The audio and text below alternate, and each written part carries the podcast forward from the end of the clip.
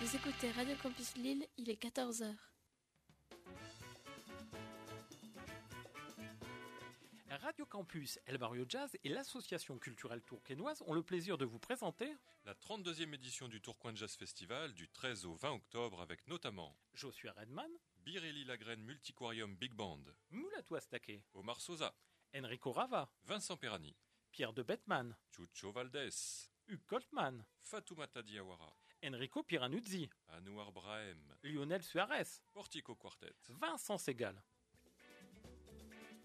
Retrouvez toute la programmation complète sur tourcoing-jazz-festival.com.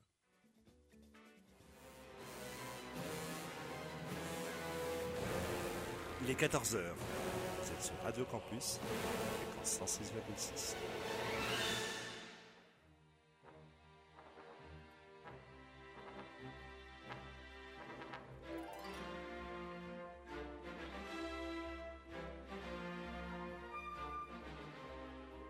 14h-15h sur Radio Campus,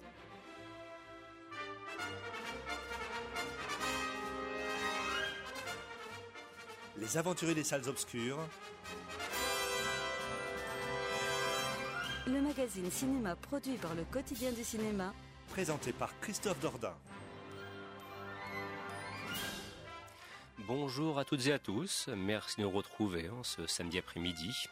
Une bien belle journée, une bien belle après-midi, un soleil d'été alors que nous sommes en automne. Voilà, c'est agréable, on en profite et j'espère que vous en profitez aussi chez vous avec ce programme consacré au cinéma. Cette émission qui s'intitule donc Les Aventures Salles Obscures, proposée, présentée par Christophe Dordain, produite par le quotidien du cinéma.com. Et aujourd'hui, une fois de plus, une belle tablée. Vous entendrez les interventions de Karine Le Breton, de Foi de Boudard, de François Bourg, de Jade Briand et de Rianne Méziou. Nous sommes ensemble jusque 15h.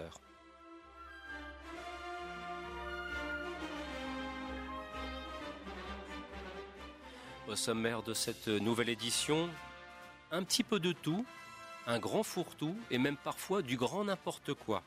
Il y aura L'amour flou avec Roman Boringer, il y aura ah, pardon, j'arrive pas à le prononcer, avec Kev Adams, Jamel Debbouze et ainsi de suite. Enfin là, je vous préviens tout de suite, nous allons être plus qu'expéditifs, voire meurtriers.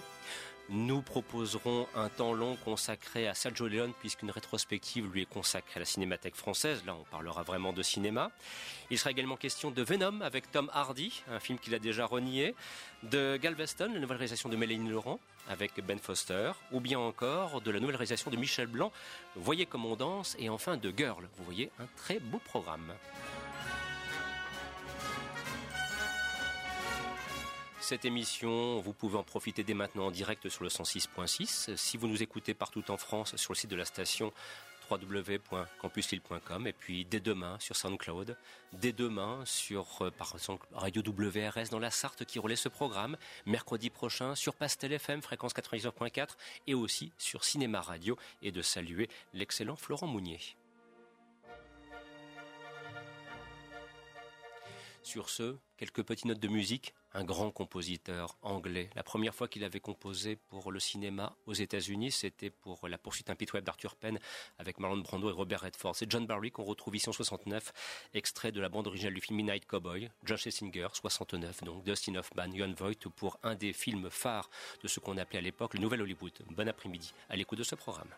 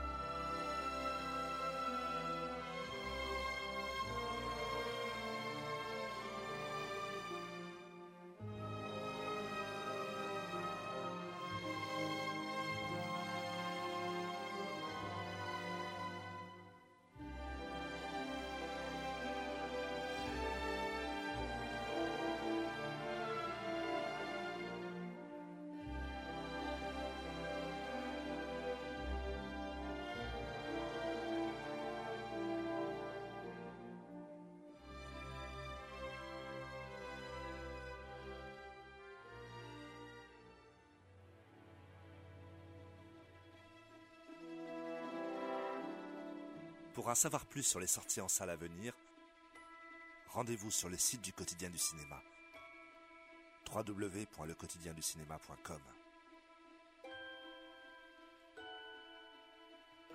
Radio Campus jusqu'à 15h. C'est les aventuriers des salles obscures avec Christophe Dordain.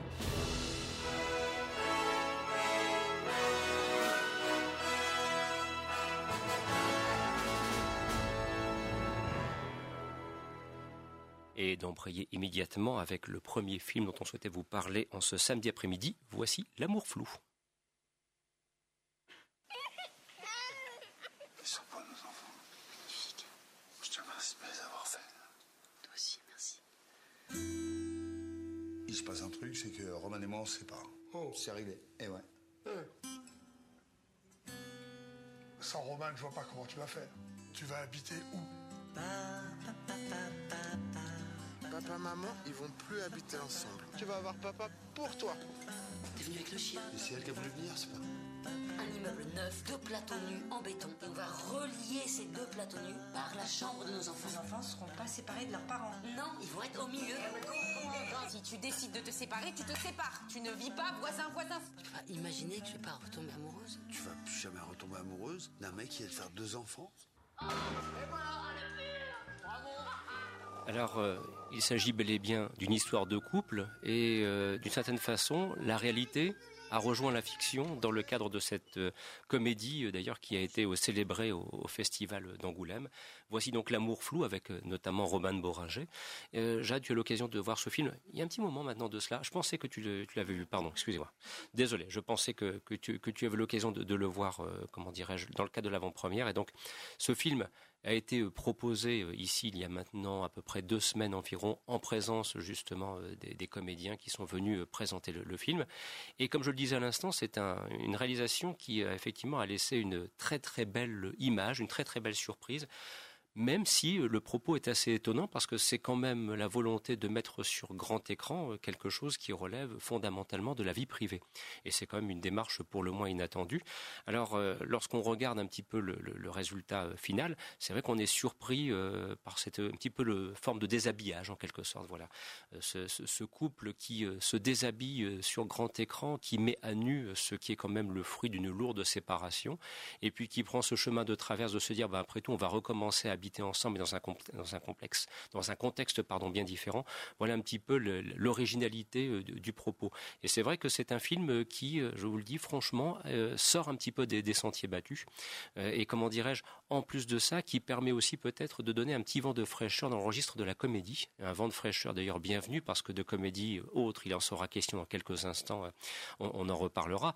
Et c'est vrai que c'est voilà un film qui vraiment prend ce que j'appellerais un véritable chemin de traverse. D'ailleurs, c'est quelque chose, sans vouloir anticiper sur ce qui sera dit dans la deuxième partie de l'émission, c'est peut-être d'ailleurs une chose que j'aurais aimé que fasse Michel Blanc pour sa nouvelle réalisation, Vous voyez comme on danse, où justement il n'a pas eu peut-être cette envie de prendre un chemin de traverse et de prendre quelques risques. Donc voilà, l'amour flou, vraiment, on vous le recommande. Il y a comme ça un petit coup de cœur, une petite curiosité bien particulière. Et, franchement, si vous avez l'occasion d'aller le voir, je pense que vous ne serez pas déçus. Et puis, euh, je vous invite aussi à lire quelques-unes des critiques que nous avons publiées euh, très rapidement euh, dès, l'avant-première réalisée sur l'île. Et vous verrez qu'il y a un consensus qui règne pour l'ensemble de qui a eu l'occasion de le voir. Voilà donc pour ce premier focus portant sur l'amour flou. Alors, on passe maintenant du coq à l'âne ou presque et de me rapprocher de, de Karine, puisque cette fois, il va être question de Alad 2, bon, la suite d'un film qui s'appelait Les Nouvelles Aventures d'Aladin, interprété entre autres par Kev Adams. Il y a également Jamel Debbouze, plus une flopée de comédiens qui viennent faire de brèves apparitions. Alors, vous voyez, on, a un souci, c'est que désormais, euh, si euh, on, vient, comment dirais-je, à, s'intéresser à Kev Adams, et si on a le malheur de le critiquer, on a des hordes de fans qui peuvent euh, nous attaquer sur les réseaux sociaux, voilà, et qui vont le défendre bec. Bah, après tout, c'est bien leur, bien leur droit. Mais enfin, nous, nous en restons au registre du cinéma.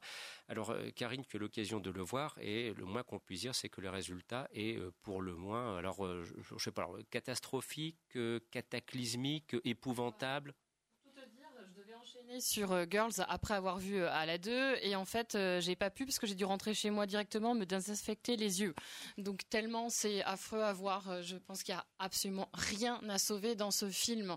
J'avais vu le 1, alors pas au cinéma parce que j'ai pas c'est pas un truc que j'irais voir mais je l'avais vu et j'avais pas trouvé ça enfin je m'attendais tellement à un truc mauvais que finalement je trouvais que ça passait, qu'il y avait quelques bonnes blagues. Dans cette version 2, on va pas du tout retrouver des bonnes blagues et moi j'ai ri à aucun moment, j'étais même plutôt affligée par le niveau des blagues. Euh, enfin il quand même il cite des paroles de chansons euh, pour faire de la blague, ça n'a aucun sens. Donc c'est euh, ça fait très très peur et ils font appel à une flopée de guests qui sont censés euh, faire rire mais enfin désolé mais Gérard Depardieu en Christophe Colomb à part me moquer de lui parce qu'il ressemble à un tonneau, je, vois pas du tout la blague quoi. Donc Ça a dû leur en coûter du pinard pour une journée de tournage. ah, Je pense qu'il l'a même fait gratos. hein. Donc c'est- et c'est un peu ça. Donc j'ai pas compris le film. J'ai, enfin, il n'y a pas d'histoire en plus. euh, c'est, euh, je pense que c'est exactement la même histoire que sur le premier. C'est euh, à la Aladdin qui essaye de conquérir Jasmine. Donc euh, c'est la même histoire. Non, c'est que il il- cette fois-ci, on essaie de lui piquer sa, sa copine en fait. Mais la fin est la même. Mais il y a plus d'histoire en fait du coup parce que ils ont plus à respecter le mythe de Aladdin avec la lampe magique, euh, je passe de voleur à prince. Là, cette fois-ci, ils sont complètement libres et du coup, ils peuvent se donner à un festival d'un cynisme incroyable où tout le film, c'est une succession de caméos sur caméos, de références sur références. Ce n'est qu'un placement de produit géant en fait. Mais il y a aussi la présence euh, un peu euh, trop importante de Jamel Debbouze Ouais. et parfois on a l'impression que c'est un Jamel Debbouze chaud tellement il est en roue libre et il est insupportable. Et je trouve que plus il vieillit, moins il est drôle. Je l'avais vu euh, en spectacle il y a un an, j'avais trouvé son spectacle affligeant et pas du tout drôle et c'est le même niveau qu'on retrouve dans le film. Donc lui, il faut vraiment qu'il arrête, qu'il change de registre. Et il est trop trop présent. Enfin ça, moi. Oui, je te comprends. Moi, j'aimais bien Jamel, mais là, c'était juste incroyable parce que ce film, comme c'est à moitié un film avec Kev Adams, c'est à moitié un film sur le personnage de Jamel Debbouze, on a l'impression que c'est un concours d'ego constant, ça culmine à la fin où le climax est censé être une fausse, une fausse baston de ring, et j'ai l'impression que c'est l'expression de tout ce qui conduit le film. Et, et c'est clair qu'on est vraiment en bataille d'ego parce que Kev Adams, euh, pour un, pour un oui, pour un non, on tombe sa chemise. Et il y a même un moment dans le, le ring où il commence à tous faire euh, des, euh, enfin, et s'ad- s'admirer devant son euh, torse euh, musclé. Et donc je me dis, euh, faut arrêter là. Il y a un moment, euh, bon, et voilà. Mais je pense que il y a un public pour ce type de, de cinéma parce que moi j'ai absolument détesté. Mais euh, en sortant, il y avait des, des, des jeunes filles qui avaient 13-14 ans. Et elles, elles disaient ah c'était trop drôle. euh, Qu'est-ce qu'il est beau, euh, Kev Adams. Donc euh, moi Kev Adams, je le trouve pas beau, mais j'ai passé quoi. Donc euh, En parlant de Kev Adams, il y a eu pas mal d'articles qui sont sortis euh, après le film pour parler de lui, un peu euh, parler de sa biographie, tout ça, ce qui l'a amené à être euh, célèbre. Et il y en a un qui a titré, bon, j'ai pas cliqué dessus, qui a titré le Tom Cruise français. Ah oui, j'ai vu ça. voilà, je voulais parler de cette élément. Oui, j'ai fait la même tête que toi, fois d'envoyer C'est ça. sérieux oui. C'est sérieux, ouais C'est Ah, une vraiment, blague. vraiment, vraiment, non, non, non, vraiment. Euh, ouais, J'ai non, pas cliqué dessus. donc. Mais il y, a un- il y a un journal anglais, par contre, qui a écrit un article Oui. pour dire qu'il s'étonnait que les Français Ouais. euh, soient fans de Kev Adams, parce qu'il est vraiment extrêmement mauvais. Après, moi, je trouve pas que ce soit un mauvais acteur. hein. Il se, dé- il se dépatouille avec euh, ce qu'il a, mais il fait des choix de films assez catastrophiques. Et, euh, et voilà. Et on arrive à une merde comme euh, comme Aladdin. où- et surtout, c'est euh, il y a des choses que je ne comprends pas. Je comprends pas pourquoi quelqu'un comme Éric Judor, qui commence à avoir un peu de sérieux, qui qui fait des qu'on a vu cet été dans un bon film et qui fait des choses bien. Euh, on le retrouve là à faire euh, le génie euh, où il est assez médiocre et je et je me dis mais il faut qu'il pourquoi il fait ça? Il a pas besoin de fric. Bah, je pense à que mon avis, ça doit être un deal. Un pour- J'en fais un pour les gens, et après, grâce à l'argent que je récolte à, à ça, je peux financer un projet plus personnel, comme ils font aux États-Unis, où ils font une commande, il- un film ouais. d'auteur. Mais je trouve qu'il se crame parce que franchement, euh, c'est un trop des extrêmes et il a pas besoin de ça. Encore Ramsey, on sait plus trop ce qu'il fait, donc il peut aller le faire euh, là, mais c'est tout quoi. François. Oui, non, je voulais juste réagir à ce que vous disiez. Vous parlez du, public. Euh, Bon, apparemment, d'après les premiers chiffres, entre guillemets, au box-office, ça marche beaucoup moins bien. Enfin, beaucoup moins bien. Ça marche moins bien que le 1. Mais euh, ça va facilement atteindre, je dirais, le- les 2 millions, euh, 2 millions et demi de spectateurs. Et je pense qu'il est déjà en projet d'en faire un troisième. Bien, eh bien. Euh, bon, je bah pense. Oui, vous connaissez le dicton. À la 1, à la 2 et à la 3. Ah, c'est bien ça. Oh, François, alors là, mais, les, mais, mais, mais, écoute, François, tu peux pas. euh, On, on, peut le faire, tu prends ma place. S'il te plaît. Parce qu'habituellement, ce, ce, genre de bêtises, c'est moi qui les sors. Elle met les bonnes quand même. Elle, me, elle mérite de me faire sourire. Bon, au moins, on aura réussi à rire un petit peu en parlant de à la 2, quoi. Mais ce qui, ce qui, est étonnant, c'est que le réalisateur, c'est celui qui a fait les nouvelles aventures de Cendrillon. Et il, il y a eu un procès entre justement Aladdin et ce film parce qu'il trouvait qu'ils pompaient sur leur univers. Donc je me dis, voilà, c'est ouais. ça, c'est mon côté juriste.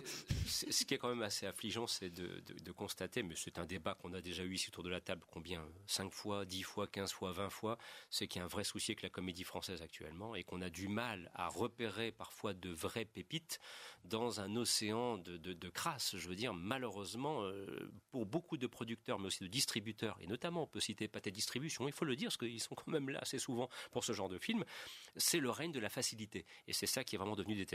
Ryan euh, plutôt que d'aller voir à la 2, dirigez-vous vers I Feel Good. C'est un exemple de bonne comédie française qui n'est peut-être pas parfaite, peut-être une abondance de sucre, mais c'est vraiment bien écrit et très touchant. Voilà. Et puis, si vous le souhaitez, eh bien vous regardez la rubrique podcast et on a eu l'occasion de parler de ce film très largement. Sur ce, je me tourne vers Fouad et, et qui se dit enfin, nous allons parler de, de, de, de cinéma. C'est-à-dire que l'on va euh, prendre le cinémascope tout d'abord, qui est quand même le cadre mmh. cinématographique par excellence, ouais. et on va évoquer donc Sergio Leone, puisque actuellement la Cinémathèque à Paris et jusque janvier prochain, il y a une rétrospective qui lui est consacrée avec bien sûr rediffusion de, de ses films.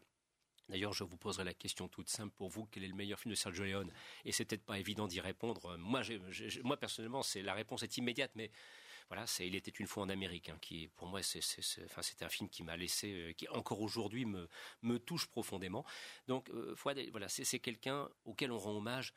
Heureusement d'ailleurs, et pour se souvenir de l'immense cinéaste qu'il a été et ô combien il a profondément marqué l'histoire du 7e art avec un grand 7.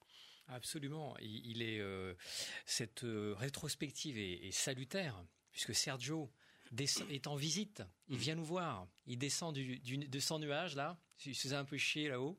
Il, s'est dit bah tiens allez je vais rede, je vais redescendre pour pour euh, prendre des nouvelles de Clint Eastwood et, et de New Morricone.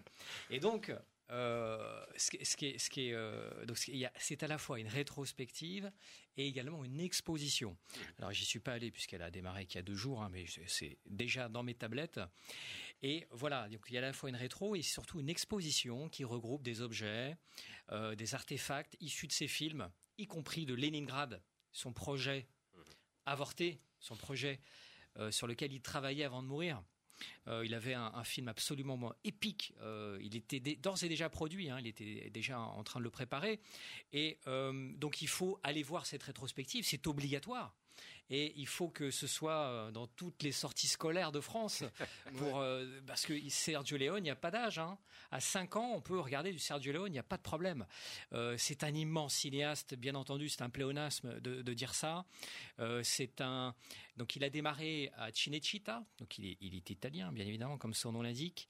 Il a démarré assistant et euh, pour prendre son premier poste de réalisateur sur Les Colosses de Rhodes, mmh. où il a été réalisateur de secours euh, suite au départ euh, pour maladie du, du, réalisateur initial. Donc il a démarré dans le péplum et a, a, a, bifurqué rapidement vers ce qu'on appelle le western spaghetti, le western italien, qui a en fait revigoré le genre du western et qui a redonné un élan au western, puisqu'à l'époque où Sergio Leone a, a démarré euh, sa période western, le, le western américain était en train de mourir et euh, était en train de crever littéralement et euh, le western se cantonnait à, la casse télévision avec des séries comme Au nom de la loi et Rawhide, Rawhide pardon, la série télé sur laquelle Sergio a découvert Clint et lui a proposé de, venir jouer dans, dans westerns. Alors le clou de, enfin c'est pas le clou, mais en parallèle à cet événement majeur, la Cinémathèque a mis en ligne une conférence de Sergio Leone sur YouTube. Une conférence qui date d'une précédente rétrospective Sergio Leone, oui, parce que Sergio Leone, on lui rend hommage tous les 30 ans, c'est le tarif minimum, et euh, c'est une, euh, une conférence totalement inédite, jamais vue, jamais entendue, elle dure une heure et quart, elle est disponible sur YouTube euh, gratuitement, il n'y a pas de souci, d'excellente qualité. Elle date de 86. hein, si de j'ai- 1900, du 6 mai 1986. Et alors, c'est une, conférence absolument admirable puisque on y entend un Sergio Leone qui parle totalement librement. Euh, on, est, on, on est dans les années 80, donc on est encore... Il n'y a pas de langue de bois encore à l'époque, donc on a un Sergio qui parle tout à fait librement de ses débuts, de sa, de sa carrière, de sa collaboration avec Clint Eastwood, avec Ennio Morricone, et il parle, il parle des problèmes qu'il a eus sur Il était une fois en Amérique, et il parle de Leningrad. Leningrad, à l'époque, en 86, il était déjà en train de travailler dessus. Et alors, Leningrad, de quoi ça, ça allait parler, Leningrad Ça allait parler de cet épisode très méconnu de la Seconde Guerre mondiale, du second front euh, russe. Leningrad conf- confond beaucoup avec Stalingrad, euh, qui a été euh, évoqué déjà largement au cinéma. Et Leningrad, c'est un chapitre méconnu euh, donc il avait un- une histoire d'amour en tête. Il voulait raconter l'histoire d'amour entre une journaliste et un soldat. Et il voulait également évoquer le cannibalisme, puisque durant cet épisode, les soldats russes ont eu recours au cannibalisme pour survivre. Donc c'est un épisode, on imagine déjà, on voit déjà le film que ça aurait donné. Euh, Leningrad, c'est comme si qu'il était déjà fait ce film, et il avait euh, déjà recruté Robert De Niro euh, pour, pour, pour, le faire. Donc ils démarraient déjà ensemble une collaboration entre Sergio Leone et Robert De Niro. Et alors, autre petite gourmandise, anecdote à se mettre sous la dent, durant cette conférence, il, un journaliste lui demande notamment Michel Simon, Michel Simon qu'on entend déjà, lui demande mais qu'est-ce que vous avez avec les États-Unis? Pourquoi vous faites pas des films en Italie? Vous êtes italien ou vous êtes américain? Et, euh, et il répond tout simplement, il lui dit bah l'Italie c'est l'Italie, euh, la France ce sera toujours la France, alors qu'en Amérique il y a le monde entier en Amérique. Et vous pouvez poser votre caméra dans la rue, mais faire moteur, manger un bout dans un restaurant, vous revenez une heure après, vous avez un film avec ce que vous avez capté. Et euh, c'est pour ça euh, c'est pour ça que c'était un grand amoureux des États-Unis et de l'Amérique. Et euh, voilà, je ne vais pas tout spoiler cette, cette, cette conférence, mais c'est une bonne introduction à cette rétrospective euh, majeure. Euh, on pourrait en parler des heures entières hein, de Sergio Leone, mais c'est un, c'est un événement. Il faut absolument y aller. Bah, c'est presque, ça serait presque l'objet d'un podcast à part entière, d'une spéciale, d'une thématique, si j'ose dire, sans euh, aucun problème. euh, qui, à mon Ouais. avis, euh, trouverait du, du- du public et, et- et des chroniqueuses et chroniqueurs autour de la table pour y participer, vous vous en doutez. Un petit mot comme ça, un petit détail dans la série, les, les- les anecdotes croustillantes. Bien sûr, à propos du premier dollar, hein, enfin le, le premier film de la trilogie des dollars pour une poignée de dollars en 64, euh, comment dirais-je, Clint Eastwood doit fumer. Or, Clint Eastwood ne fumait pas. Et donc, euh, Clint Eastwood, ben, il dit non, je veux pas envie de fumer. Et euh, Sergio Leone était absolument décidé, c'était impératif. Il devait fumer. Et donc, il lui imposait de fumer des des cigares qui venaient de Toscane. Et donc, Clint Eastwood disait de lui-même, c'était de la merde comprimée. Voilà, il n'y a pas d'autre mot. Ce qui fait qu'ailleurs, on, le voit bien d'ailleurs qu'il qu'il n'inhale pas la fumée, c'est pas un fumeur. Voilà, même s'il il a gardé parfois ce gimmick dans d'autres films par des consommations de cigarettes. C'est ce qu'il fait dans Un shérif à New York, par exemple, où il a prolongé ce petit gimmick, puis encore un petit peu plus tard. Mais ensuite, c'est totalement disparu. Voilà, donc ça, c'est une petite curiosité. Et puis, si vous regardez bien aussi, euh, notamment la trilogie des dollars, euh, notamment l'acte 3, on voit qu'au fur et à mesure, les moyens sont de plus en plus conséquents, que les acteurs concernés sont de plus en plus nombreux et des stars, genre Lee Van Cleef ou bien Eli Wallach pour l'acte 3, Le Bon, la Brute et le Truand. Et c'est là aussi que l'on voit ô combien il avait vraiment une science de l'utilisation du cadre que c'en est, mais incroyable. Je veux dire, c'est, on parle très souvent, on évoque le terme de film somme ou de matrice de point de départ pour toute une série de cinéastes et de cinéphiles. Bah, quand on regarde la façon de filmer les duels, plus l'utilisation de la musique d'Ennio Morricone, vous comprendrez que là, il y a vraiment une œuvre rare et en plus de ça, somme toute assez limitée, puisqu'il n'y a que, euh, comment dirais-je, six films à proprement parler euh, que l'on puisse euh, regarder pour euh, découvrir ce qu'est l'œuvre de Léon, parce qu'après, il y a eu peut-être une fois la Révolution, il y a eu aussi ensuite était une fois en Amérique, et puis j'ai toujours beaucoup d'affection pour Mon nom et personne, même s'il ne l'a pas, Bah, c'est un cas il, pas tourné, mais. Il a, il a fait là, il a assuré la deuxième équipe. voilà, c'est ça. Il a fait la deuxième équipe, euh, Mm. et mais c'est, on sent que, il- on sent que quelque part, il est, il est derrière, quoi. Mm. Voilà. Alors, tiens, en fait, lequel vous préférez? Comme ça, euh, au débeauté. Euh, Sera una volta in America. Voilà, il était une fois en il était Amérique. une fois en Amérique, son Car- Karine, film, ton, ouais. ton préféré? Moi, je déteste les westerns, donc euh, Sergio Leone, j'ai jamais vu, à part le bon, la brute et le truand, et je me suis ennuyée. Ouais. Oh, bon. Ryan Alors, je suis loin de les, avoir tous vus, mais je préfère, et pour quelques dollars de plus, le deuxième opus de la trilogie du dollar, parce que c'est le plus mélancolique, le plus sombre, avec une histoire très très touchante, euh, ah, comme d'habitude chez Léon. Il y a une vraie progression dramatique qui fait que euh, les enjeux drame, euh, qui fait que les enjeux ne sont vraiment dénoués qu'à la fin. Mais donc, je vais pas révéler comment ça se termine, mais j'ai trouvé cette histoire très très touchante au final et très sinistre. Tu, lui demandes un avis sur un film, il te fait carrément une analyse. Oui, non, mais, tu sais, c'est Ryan, hein, on est habitué maintenant. Voilà. Bien, il est 14h et on se rapproche des 30 minutes. C'est la fin de la première partie de cette émission. On va tout de suite embrayer avec la seconde partie parce que le sommaire demeure encore chargé. On doit vous parler de Girl de Lucas Don. On doit vous parler de Galveston, euh, comment dirais-je, la nouvelle réalisation de Mélanie Laurent. On doit vous parler aussi de Voyez comme on danse, la nouvelle réalisation de Michel Blanc. Et on doit aussi évoquer ceci. Je m'appelle Eddie Brock. Je suis journaliste. C'est plus fort que moi, j'enquête toujours sur des choses que la police néglige. J'ai découvert quelque chose de vraiment moche. Et on peut dire que j'ai été... Eddie, Qui a dit ça? Pris.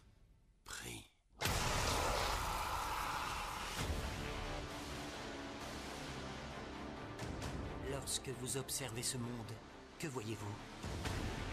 Une planète qui est au bord de l'implosion. Les êtres humains sont insignifiants, mais en combinant l'homme au symbiote, on obtient une nouvelle race, une nouvelle espèce. Une forme de vie supérieure. Qu'est-ce que t'attends de moi? Tu le sauras bientôt.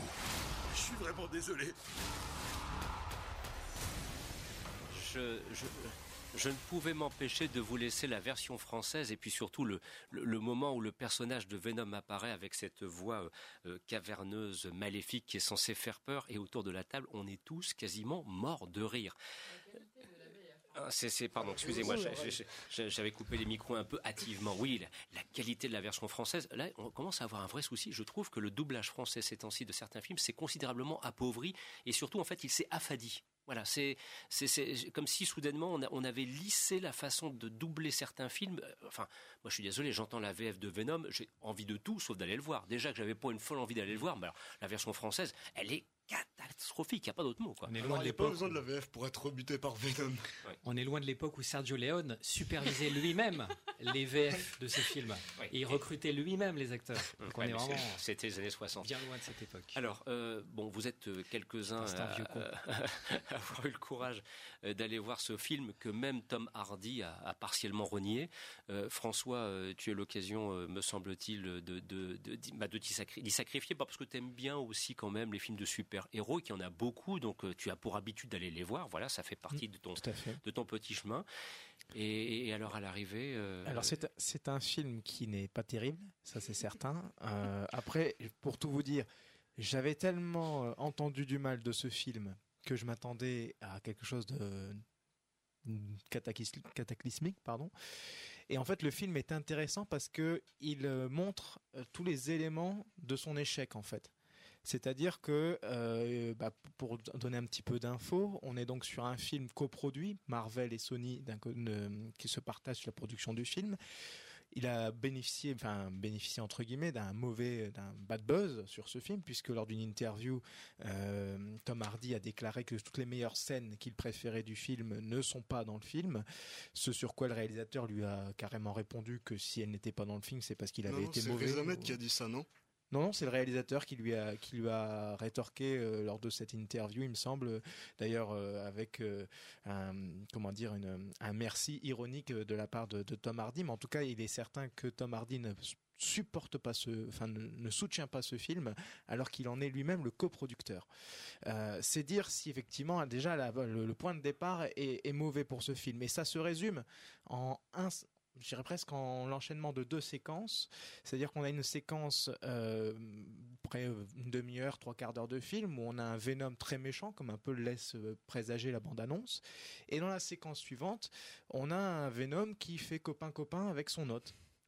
Et donc là, on se dit, il y a un problème parce que quelques secondes avant, il dit à son hôte que ce n'est qu'un taxi, qu'il va le, il faut qu'il euh, l'aide à aller vers sa planète pour qu'il nous bouffe tous ensuite avec ses, avec ses, euh, ses congénères. Et euh, finalement, la séquence suivante, eh bien, Tom Hardy va, va à son bureau avec l'aide de Venom pour déposer des preuves comme quoi il y a eu des essais sur des êtres humains et des essais illégaux. Donc là, on se dit d'un seul coup, Venom n'est plus aussi méchant que ça. Et effectivement, à la fin, Venom décide de rester sur la planète et puis de, faire copain-copain avec Tom Hardy, euh, donc son, hôte, le, journaliste Eddie Brooks. Et euh, le plus inquiétant finalement, c'est que bon, le film est pas terrible. Et puis surtout, quand on connaît un petit peu le comics, j'ai consulté notre spécialiste euh, Christophe Colpart en la matière. Euh, eh bien, la deuxième partie du film sur ce côté copain-copain avec euh, son, son hôte, entre le symbiote et l'hôte, eh bien, ce n'est pas du tout euh, ce que le, comics, vers, vers quoi le comics tend. Venom est à la base un personnage qui est très méchant. C'est le némésis de, de Spider-Man pour, les connaisseurs de, de comics. Et donc là, le côté oui, art Venom, comme on nous euh, vend en tout cas le, le film, euh, non, normalement Venom, euh, il, fait pas copain-copain avec ses hôtes, il les corrompt. Il les oblige, il les bouffe à la fin. Euh, il fait pas copain-copain. Donc là, il y a un problème. Mhm. Mais euh, moi, vous connaissez mon point de vue sur les films de super-héros depuis un petit moment. Euh, moi, ce qui m'agace, c'est la prolifération. Et je pense que, c'est que, le, que, le, que le- que le problème de ce genre de production, c'est qu'à force de vouloir adapter tous les comics, on finit par se planter. C'est inévitable. Voilà, j'espère que ça se C'est- passera pas pour dommage, Aquaman d'ailleurs. Parce que euh, sur Black Panther et le dernier Avenger, euh, c'est c'est des, euh, c'est des Marvel. hein. si, c'est des Marvel, mais c'est parce que moi, je, je faisais juste nom de la tête parce que je trouve pas que ce sont de bons films. Ah oui, moi je trouve que justement, ce sont de très bons films, de très bons Marvel, et je trouvais que c'est dommage qu'ils arrivent, alors qu'ils ils avaient plongé ces dernières années, ils avaient réussi à remettre quelque chose, et c'est vrai que c'est dommage de sortir ça, et puis euh, et il y en a trop, effectivement, il y a beaucoup trop de super-héros.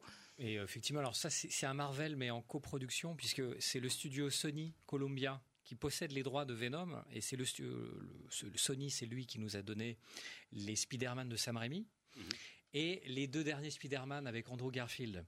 The Amazing Euh, Spider-Man. The Amazing Spider- euh, Spider-Man. Oui, tout à fait. Avec Andrew Avec- avec Garfield. Andrew ouais. Garfield. C'est pas le dernier, alors. Ce qui, ce qui fait que c'est, si vous voulez, c'est, euh, c'est pas, un- ce sont pas des Marvel euh, à 100%, puisque Marvel, avant de devenir un studio, avait laissé dans la nature euh, que- quelques droits. Donc notamment les X-Men. Venom et euh, les Quatre Fantastiques, je crois, qui sont encore possédés par d'autres studios. Et du coup, la Columbia euh, se doit de faire les films parce qu'à partir d'un certain délai, ils perdent les droits. Donc c'est aussi des films qui sont faits pour les mauvaises raisons, euh, pour capitaliser sur des un- sur des droits acquis. Et effectivement, euh, comme tu dis, euh, euh, ça donne des très mauvais films. Et euh, même au niveau formel, c'est du comme du foutage de gueule. C'est dégueulasse, c'est mal fichu, c'est illisible. Et euh, il y a quelque chose, alors que c'est vendu comme un, espèce de The Dark Knight, quoi. hein. Les, bandes annonces étaient très euh, comme ça dark et tout, euh, Il y a une partie, adulte. il y a une partie du film qui l'est. Euh, Et c'est totalement incohérent, puisque comme tu dis François, le symbiote et euh, les premières personnes qui sont touchées dans le film sont très maléfiques et très, euh, très, très mauvaises. Et puis une fois que le symbiote touche euh, Tom Hardy, comme il change de comportement, donc c'est c'est bourré d'incohérences. Et puis il y a quelque chose du pléonasme de prendre Tom Hardy pour jouer Venom. C'est une mauvaise idée au final parce que Tom Hardy est, déjà quelqu'un de- de- d'animal. Il dégage une grande anim- animalité, euh, on l'a vu hein, dans euh, Mad Max euh, et tous les rôles. qui- C'est quelque chose qui fait partie de lui. Et le voir jouer un personnage maléfique, il y a quelque chose qui, qui est du doublon et de la répétition, ce qui fait que ça marche pas. Et ça aurait été beaucoup plus intéressant d'avoir un Venom joué par un petit freluquet. Je sais pas, moi, un acteur. euh, Topher Grace dans Spider-Man Topher 3. Grace, moi, je le trouve vachement bien dans le Spider-Man de Rémi, ou euh, comme, comme on en parlait avec Thomas, euh, Paul Dano. Le Ouais, Paul. Dano, voilà. Moi, je verrais plus. Ça aurait été beaucoup plus intéressant que de, que de faire jouer un être animal par un acteur qui l'est déjà. Ryan Donc, euh, ce que tu disais, donc euh, c'est- un film très particulier parce que ça beau être un film de super-héros, t'as pas l'impression qu'il vient des années 2010 où tout est très lissé, rien ne doit dépasser en même temps. Quand il y a pas grand-chose, c'est difficile de dépasser les bords. Sauf que là, c'est vraiment, j'avais l'impression d'être revenu au milieu des années 2000 où il prenait une propriété intellectuelle, il faisait complètement n'importe quoi avec, mais ça donnait des trucs absolument surréalistes.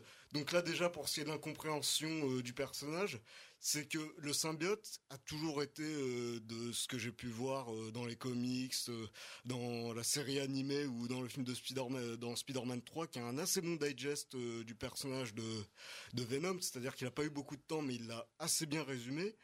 Je l'ai toujours pris comme une exacerbation du côté obscur de son hôte, alors que là, Venom a sa propre personnalité et du coup, ça rend Eddie Brock complètement passif dès qu'il est là, puisque c'est le symbiote qui défonce des mecs. euh, il a plus l'air, euh, c'est plus Eddie Brock qui le contrôle, c'est euh, cette espèce d'extraterrestre dégueulasse, cette flaque de goudron vomi qui mène complètement l'action. Et du coup, Eddie Brock se retrouve ballotté d'événement en événement sans avoir aucune prise dessus, et on ne peut plus mettre, remettre en question ses actes. Ce qui devait être un film très moralement trouble est au final euh, l'un des films de super-héros les plus manichéens qu'on a pu voir depuis longtemps. Et alors, du côté du montage, c'est comme l'a, dit Fouad, dès qu'il y a des scènes d'action, c'est absolument catastrophique. Déjà, ce sont des, les symbiotes sont généralement des grosses masses sombres qui se battent de nuit, donc ça doit être illisible, mais en plus, comme ça va très très vite, c'est, c'est le diable de Tasmanie en fait, c'est-à-dire qu'elles font n'importe quoi, ils vont d'un coin à l'autre de l'écran en deux secondes, mais le montage coupe tellement vite qu'on n'a pas eu le temps de s'imprégner du sens d'un plan qu'on passe à un autre. Mais il y a quand même un petit plaisir derrière ce film, c'est que même si c'est nul, c'est pas un AV, c'est un nanar, c'est-à-dire qu'à un moment, dès que euh, Tom Hardy se fait posséder par l'autre, alors euh, il commence à faire complètement n'importe quoi, c'est-à-dire qu'il a faim tout le temps, tout le temps, tout le temps, du coup il bouffe n'importe quoi, à un moment il va chercher euh, des carcasses de poulet dans la poubelle, il commence à les bouffer en grand temps, que j'ai cru que j'étais dans les visiteurs à ce moment-là, puis après il va dans un restaurant, il fout la honte à tout le monde à force de bouffer n'importe quoi, je, je me disais, bah pour un concept de caméra cachée, en fait, ça pourrait marcher avec Tom Hardy qui, qui fait n'importe quoi, qui bouffe partout. Ah ouais, il y a des scènes embarrassantes. hein. Et en plus, scènes, même si c'est très mauvais, euh, comme tu le dis, Tom Hardy est un animal. C'est c'est un fou sauvage au final. Et dès que Venom est là, du coup, il fait n'importe quoi. Mais comme il évolue, euh, comme ça le fait évoluer hors de la civilisation et de la raison, ça va bien. Donc c'est un accident. Mais c'est un accident absolument fascinant. En tout cas, moi, je suis sorti, je me disais, c'est génial, j'ai rigolé. J'ai pas vu ça depuis 2006. C'est super. François, un petit mot de conclusion. Oui, pour euh, terminer, dire que malheureusement notre calvaire entre guillemets n'est pas fini puisqu'il est prévu une trilogie. C'est pas vrai. Ouais, parce que ça cartonne, en Et en plus. ça cartonne aux États-Unis. Effectivement, ils, ils ont battu, euh, ils ont battu un record de, de- Non, mais moi, je comprends pas. d'entrée. Je comprends, je comprends pas qu'on ait voir ce genre de film et qu'on le valide et qu'on le cautionne. Il y a la 2 en face, donc. euh, Ah oui, Venom, au moins, tu sors, tu te dis c'était nul, mais je me suis marré. Bien, vous l'aurez compris, nous n'avons pas aimé Venom. Alors, euh, changement radical de style, changement radical de ton avec la nouvelle réalisation, enfin la première réalisation plutôt de Lucas Dont pour le film Girl. Ah, ça, c'est sa Alors, transition, euh, ça c'est oui, c'est c'est- par- parfois euh, comment dirais-je dans dans une émission de cinéma, il faut pouvoir alterner, varier entre des genres bien différents. Alors vous avez la possibilité là aussi si vous le souhaitez de lire une très belle critique sous la plume de Boris Zam qui s'intitule La naissance de Lara, je trouve le, titre très joli pour cette critique qui euh, euh, évoque un parcours très particulier bon de, de, de quelqu'un qui va se découvrir autre que ce qu'il pensait et par le prisme et par le biais de la danse aussi de pouvoir révéler cette féminité cachée. Tel est le propos du film Girl, voilà très sommairement et simplement présenté. Alors euh, Jade, tu as eu l'occasion de le voir, as-tu été convaincu par le dispositif global? Est-ce que ce film t'a touché ou pas? Alors, je suis sortie très très mitigée en fait. Là, j'expliquais aux garçons que là où d'habitude je sors, bon, je sais si j'ai aimé ou pas le film. Après, j'ai besoin d'un peu de temps pour expliquer pourquoi. Là, je savais juste pas si j'avais aimé ou pas. Donc, je pense que c'est dû au fait qu'il y a des aspects qui m'ont beaucoup plu, notamment euh, dans le jeu des acteurs. C'était euh, une performance d'acteur absolument euh, incroyable. Donc, l'acteur qui joue Lara s'appelle Victor Polster. Donc, c'est un, un garçon qui joue une fille qui joue une fille qui est du coup transsexuelle, mais qui est un garçon avant qui n'a pas encore subi d'opération pour changer de sexe. Et, euh, et, enfin, c'est juste euh, magistralement joué. Il y a aussi la relation avec euh, le père dans le film, qui est aussi un acteur génial. Je ne sais pas son nom, je ne sais pas si tu le sais, Ryan. Mais bref, il est génial. pas mes devoirs non plus. Mais, mais en fait, moi j'ai eu plus de mal à comprendre un peu le message qui, qui- que le réalisateur essayait de transmettre. Euh, parce que notamment ce qui se passe à la fin, enfin je vais pas spoiler le film, mais euh, je trouvais qu'il y avait un peu une multiplication de différents enjeux, différents aspects, parce que c'est une fille qui essaye du coup de devenir danseuse, qui veut aussi changer de sexe, qui est adolescente, donc ça fait beaucoup de problématiques. Ce qui est très intéressant, c'est bien de ne pas non plus se focaliser que sur la transsexualité, mais On du dit coup plus euh, transsexuel, on dit transgenre. Transgenre? Ouais. D'accord, ok. D'accord, bah, je pensais qu'on qu'on pouvait dire les deux au final. D'accord. Et, euh, et, et du coup, enfin, j'étais vraiment en fait euh, pas sûre du message qu'il essayait de transmettre. Et, euh, et sinon, ce qui est très intéressant, c'est que donc euh, la plupart des, articles dans la presse euh, sont unanimes, que c'est grandiose, tout ça, et ça, je, je le remets pas en question. C'est très intéressant comme film. Mais en fait, c'est une amie à moi qui m'a dit que sur Twitter, le film faisait beaucoup plus débat, notamment par la communauté du coup transgenre, parce que euh, le réalisateur, donc euh, Lucas Dont, dont c'est le premier film, a choisi un acteur cisgenre. Donc cisgenre, c'est euh, du coup quelqu'un qui se sent Un garçon une voilà, c'est ça, voilà, et qui est bien dans son corps selon son genre. Et, et même si l'acteur est, est très androgyne et joue merveilleusement bien une fille, c'est vrai qu'il avait là l'opportunité de trouver un acteur transgenre et du coup de, de le choisir, enfin de le choisir parmi une, une minorité dans le domaine du cinéma parce qu'il n'y a pas beaucoup d'acteurs transgenres. Et ça n'a pas été le cas. Après, je sais qu'il a eu beaucoup de mal à trouver euh, un acteur déjà. Et, il a fait euh, plusieurs auditions. Au final, euh, Victor Polster, à la base, c'est un danseur. Et, mais du coup, voilà, donc je pense que c'est peut-être aussi dû à ça. Et il y a très peu d'articles qui pointent ce- cet aspect-là, mais il y en a quand même quelques-uns et qui disent que, encore une fois, c'est un thème qui est abordé avec des yeux de cisgenre, en fait. Mais c'est c'est- moi c'est c'est le genre de, de débat qui m'énerve à chaque fois. On est sur ces des acteurs, donc euh, que, ça, ça voudrait dire qu'un transgenre ne peut jouer qu'un transgenre Mhm. et euh, un homosexuel ne peut jouer qu'un homosexuel. Et euh, on a vu le débat aussi avec le film de Euh, de- du- peut-être, de- du Bosque là où c'est parce Ah, que c'était le pas des handicapés et on a toujours ce genre de débat. C'est c'est de la- c'est des acteurs point et, euh, c'est- et ça voudrait dire qu'on les contente dans un rôle aussi. Et ça ça m'énerve à chaque fois qu'on ressort ça. Bah là, ce qui était pointé, en fait, c'était plus le choix du réalisateur et ce que ça après, dans le sens où, du coup, l'approche de thème est vachement basée sur le physique de l'acteur. Parce que, euh, bah, tu vois, c'est une fille qui, du coup, dans sa pratique de la danse, a beaucoup de contraintes du fait que c'est un garçon. Et ils ont trouvé que euh, tout l'aspect psychologique de la chose était pas autant exploité que l'aspect physique, comme si Lara devait correspondre à, un- à une figure de la femme, tu vois, qui, est déjà pré- préexistante et qu'elle peut pas construire vraiment la sienne, et que du coup, c'est un peu lui imposer un truc. Après, je comprends totalement, et je sais pas du tout comment je me positionne par rapport à ça, mais je trouve que c'est intéressant, tu vois, quand même, parce que c'est un, film qui veut traiter du, du transgenre, donc... euh, Et de préciser que le réalisateur donc, est venu présenter son film dans, la métropole lilloise. Euh, Ça a donné lieu d'ailleurs à de, très très belles rencontres. Eu l'occasion de, participer à de nombreuses avant-premières et, et le film globalement a plutôt été, bien reçu dans l'ensemble. François? Oui, non, je voulais rebondir sur ce que vous disiez en disant que euh, bah, ne faut pas minimiser euh, dans le débat la performance de l'acteur et, le travail de ce que ça représente parce que au-delà du, personnage, il faut trouver la gestuelle, la mimique, l'interprétation, trouver les émotions et, tu parlais de psychologie, il faut aussi que donc l'acteur euh, soit dans la bonne psychologie pour interpré- interpréter justement son personnage et je pense que la performance de ce jeune acteur a été saluée par toute la critique qui a vu le film.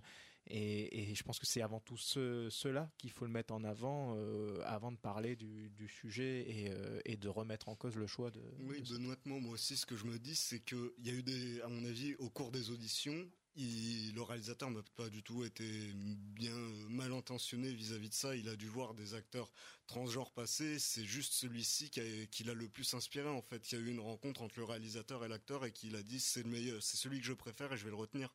Et puis il serait dommage de, de reléguer le film à une simple polémique, entre guillemets, qui n'est pas fondamentalement nécessaire, parce qu'au moins ce film a le mérite d'exister. Et depuis le début de l'émission, vous avez vu un petit peu ce qu'on a évoqué. Hormis Sergio Leone, on a quand même eu l'occasion de parler de films très discutables et pour ne pas dire inutiles. Euh, Girl a au moins le mérite, lui, d'être dans les salles et d'être un film utile. Alors moi, je suis pas d'accord. Je trouve que Tom Hardy a dû faire un gros travail d'acteur aussi. Mais est-ce qu'on peut être transgenre pour être un symbiote ou incarner Venom? C'est pour ça que c'est une question comme ça à la con. Et, euh, moi, je trouve que les, les transgenres ont de la chance puisqu'ils ont deux fois plus d'opportunités au final. Ils peuvent jouer à la fois des hommes et des femmes. Oui, ou des symbiotes. Ou des symbiotes. je trouve que il devra en de sexe, profiter. hein, donc euh, tu Hein t'as déjà subi l'opération. t'as déjà subi l'opération Ouais. ou t'es Ouais. Oui, c'est pour ça que je Donc parlais de t'es ça. soit une femme qui devient un homme, soit un homme qui devient une femme. C'est ça. Hein Oui, c'est ça. D'accord. Mais Même nous, on finit par s'y perdre. hein. Ce qui- n'est pas le cas dans le film? Ce qui n'est pas le cas dans le film. Le- Ouais. Le, le personnage de Lara n'a pas encore subi l'opération. Mais je suis totalement d'accord. Et juste euh, pour dire, c'est ce qui est très intéressant, c'est que c'est un film qui est très doux, je trouve, pour Ah. traiter d'une thématique qui est quand même euh, vraiment balèze. Mm. Et, euh, et c'est doux, c'est doré. Beaucoup de plans Oui, sont ça- dorés ouais, et euh, ça, ça, ça ressort sent vraiment. à la lumière. En fait, rien pas, que le euh, plan du début, misérabiliste. il est magnifique, il est très apaisant, et t'es complètement avec les personnages. c'est clair. Je suis désolé, mais Ah, Ryan, tu, tu le sais, Ryan, je suis là pour veiller au plein d'essence. Et malheureusement, il est 14h passé de 46 minutes et nous avons encore deux films dont nous devons absolument parler, dont celui-ci. Véro est dans une salle passe. Oui, mais depuis sa naissance. Heureusement que c'était pas de la brune. Excusez-moi. Tu prends tes affaires et tu Quoi Mais pourquoi Allez Tu m'as coûté plus cher en bien qu'en charge sociale. Oh, c'est pas sympa, il y avait du gras Ça a évolué tes soucis? Ah oui, en drame. Qu'est-ce qui se passe? On va où? Dans le mur.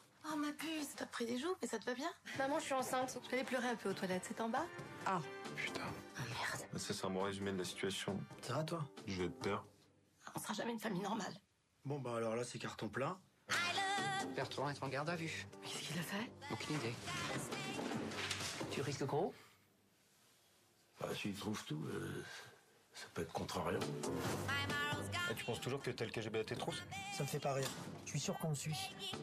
Julien, qu'est-ce qui se passe? Je sens que tu me caches quelque chose. Alors, il y a, euh, comment dirais-je, Karine Viard, euh, il y a également Jean-Paul Rouve, il y a Jacques Dutronc, il y a Charlotte Rampling, il y a Michel Blanc, il y a Carole Bouquet. Voilà, c'est donc euh, Voyez Commandance, la nouvelle réalisation de, de Michel Blanc. Il y a aussi William Langbill, hein, qu'on aime beaucoup depuis première année. Bon film, moi, je vous le dis à titre personnel, qui ne m'a pas du tout convaincu, on aura l'occasion d'y revenir, mais de laisser bien volontiers la, parole à, Karine pour euh, ouvrir sur, ce film, avec peut-être le secret espoir que tu sois un petit peu moins dur euh, dans, ton approche que, que la mienne. Parce que moi, j'avoue que j'ai vraiment beaucoup de mal et je ne comprends pas très bien comment d'ailleurs on peut, comment Michel Blanc a pu se planter à ce point-là. Enfin voilà, c'est n'est qu'un point de vue.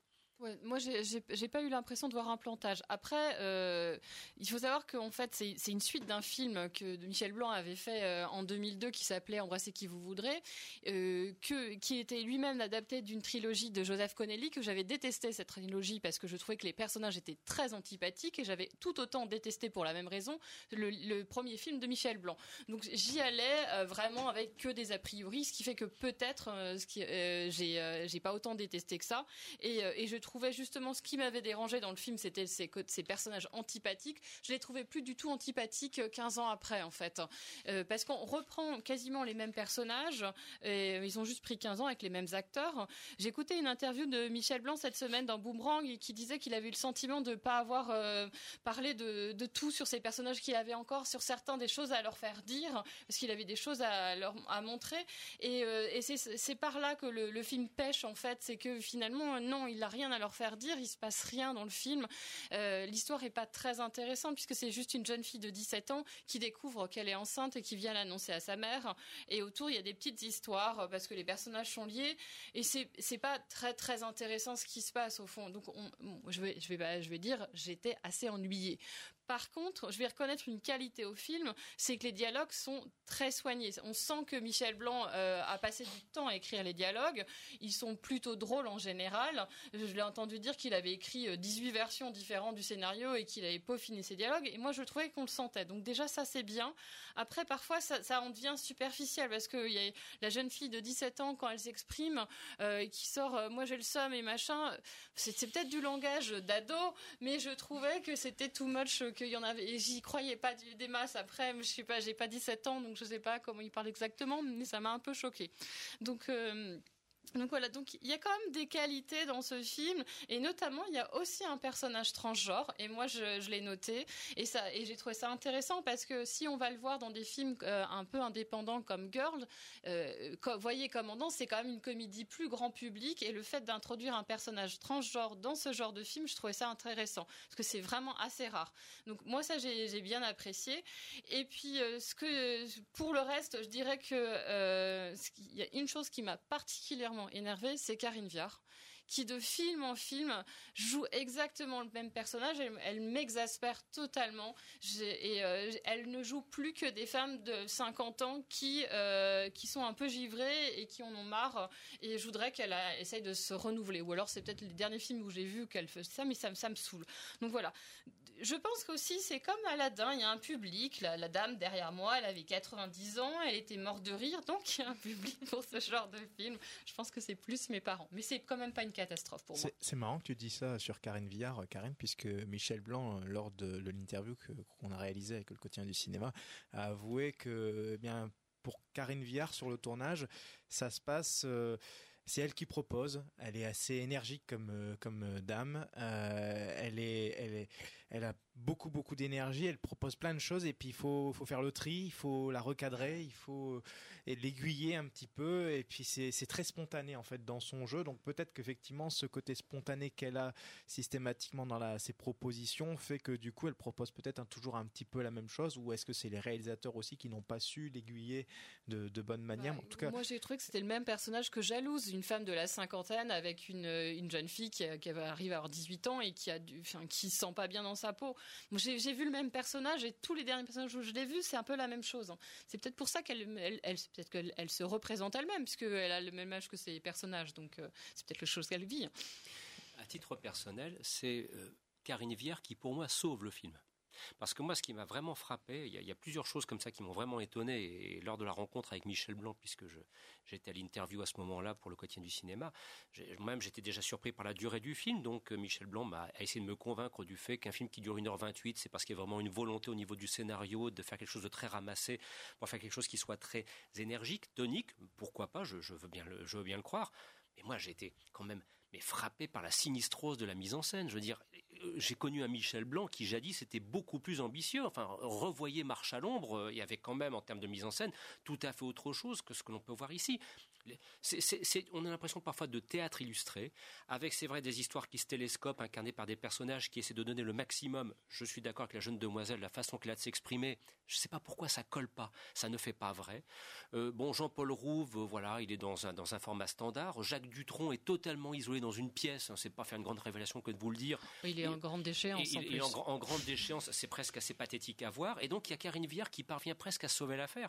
Mais franchement, si c'est ça la comédie française avec un manque d'ambition visuelle, alors que dans le même temps, quand on voit avec un petit scénario ce que fait Thomas Lilti pour première année, voilà, là au moins il y a des tentatives de faire du cinéma que dans euh, voyez Commandance, il y en a pas du tout. Je veux dire, il n'y a pas de mise en scène, il n'y a pas d'illustration. C'est un enchaînement de scènes. de personnage en fait. C'est avant tout, c'est ça. Il veut mm. raconter une histoire de personnage et le reste passe à côté.